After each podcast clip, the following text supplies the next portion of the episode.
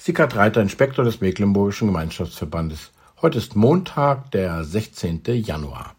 Den Spruch kennt wahrscheinlich jeder. Glück und Glas, wie leicht bricht das?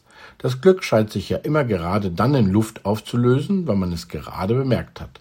Bei den großen Glücksgefühlen jedenfalls ist das häufig so. Gerade war alles noch so toll, im nächsten Moment scheint das Glück verschwunden zu sein. Man kann es nicht festhalten. Wir würden gern, aber wenn man glücklich ist, dann ist man fröhlich und man mag hopsen und tanzen und singen. Andere merken das schnell und fragen, was ist mit dir los? Was lässt uns in so einen Zustand kommen? Was lässt uns glücklich, fröhlich werden?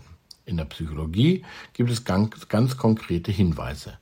Als erstes gehen Sie heute schön früh schlafen. Viel Schlaf sorgt nämlich dafür, am nächsten Tag nicht so anfällig für negative Gefühle und Erinnerungen zu sein. Zweitens raus an die Luft. 20 Minuten verbessern die Laune und das Gedächtnis gleich mit. Drittens lange Wege zur Arbeit vermeiden. Viertens und fünftens lächeln und helfen. Beides macht schon für sich genommen glücklich, also schlägt man gleich zwei Fliegen mit einer Klappe. Und sechstens und siebtens Dankbarkeit und Vorfreude. Dankbarkeit verhindert Studien zufolge depressive Symptome und erhöht das Wohlbefinden und die Zufriedenheit. Und Vorfreude beim Planen erhöht das Wohlbefinden. Hm, ich glaube, das stimmt. Achtens, mehr als sich nur bewegen. Sport gilt als Freudenmacher. Da werden Glückshormone ausgeschüttet. Naja, kommt vielleicht auf den Sport an. Neuntens, viel Zeit mit Partnern, Familie und Freunden verbringen. Und zehntens, Meditation oder Entspannung. Ich würde sagen, tägliche stille Zeit mit Gott und Gebet. Das ist noch mehr als Meditation.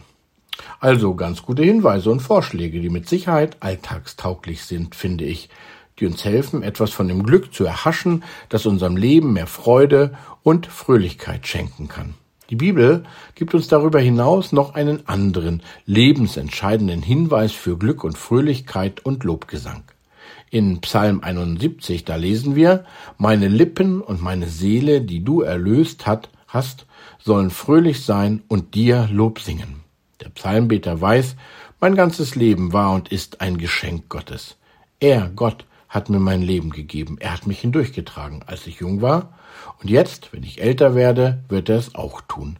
Darauf will ich vertrauen, denn er liebt mich. Er hat mich erlöst und mir neues Leben geschenkt. Er war das Glück meiner Jugend und er ist es auch in meinem Alter. Hier ist also jemand, der sein ganzes Leben mit Gott unterwegs war und das unbedingt, auch wenn er älter wird, festhalten möchte, weil er weiß, Schlaf, frische Luft, Lächeln und Helfen, Dankbarkeit und Vorfreude, Sport, Zeit mit der Familie und Entspannung, das alles ist wichtig und gut für mein Leben, aber das alles bekommt seine Erfüllung und seinen Wert durch, erst durch dich, Herr, mein Gott, der mir das Leben, ewiges Leben, ganze Gemeinschaft mit dir schenkt. Und darum will ich mit Freuden Gott Dank sagen, der mich durch Jesus erlöst hat, aus der Dunkelheit in sein Licht, also gerettet, zum ewigen Leben, also zum Erben gemacht hat, der teilhaben darf an Gottes herrlicher neuer Welt, jetzt und hier und heute schon.